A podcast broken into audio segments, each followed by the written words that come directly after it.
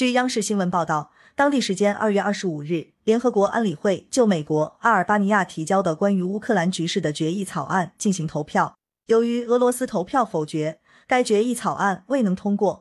安理会投票中，十一票同意，一票否决，三票弃权。中国投了弃权票。中国常驻联合国代表张军在安理会表决乌克兰问题后发表解释性发言称，中国对乌克兰局势的最新发展深表关切。局势发展到今天这一步，是中方不愿看到的。中国一贯根据事情本身的是非曲直决定自身立场，主张尊重各国主权和领土完整。联合国宪章的宗旨和原则应当得到共同遵守。我们一直呼吁各方在平等和相互尊重的基础上，通过和平方式寻求解决彼此关切的合理方案。欢迎并鼓励一切致力于推动外交解决的努力，支持俄方同乌方通过谈判解决问题。张军表示，安理会在过去一周举行了两次紧急会议。各方已经就当前局势充分阐明立场关切。面对当前十分复杂敏感的形势，安理会既要做出必要反应，也要十分慎重。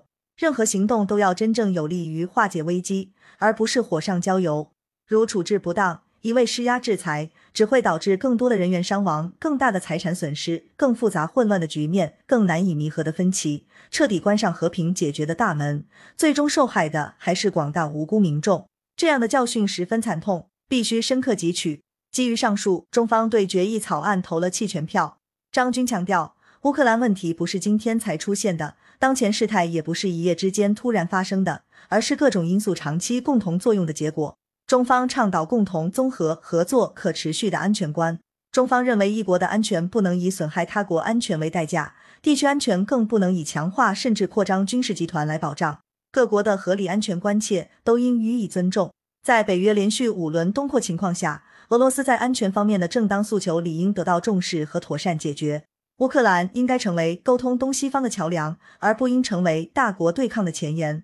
我们强烈呼吁有关各方保持最大限度克制，缓和紧张局势，避免平民伤亡。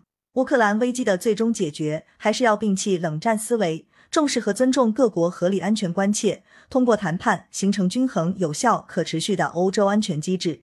我们呼吁各方尽快回到外交谈判和政治解决的轨道上来，展现诚意善意，做出政治决断，通过对话协商实现乌克兰问题的全面解决。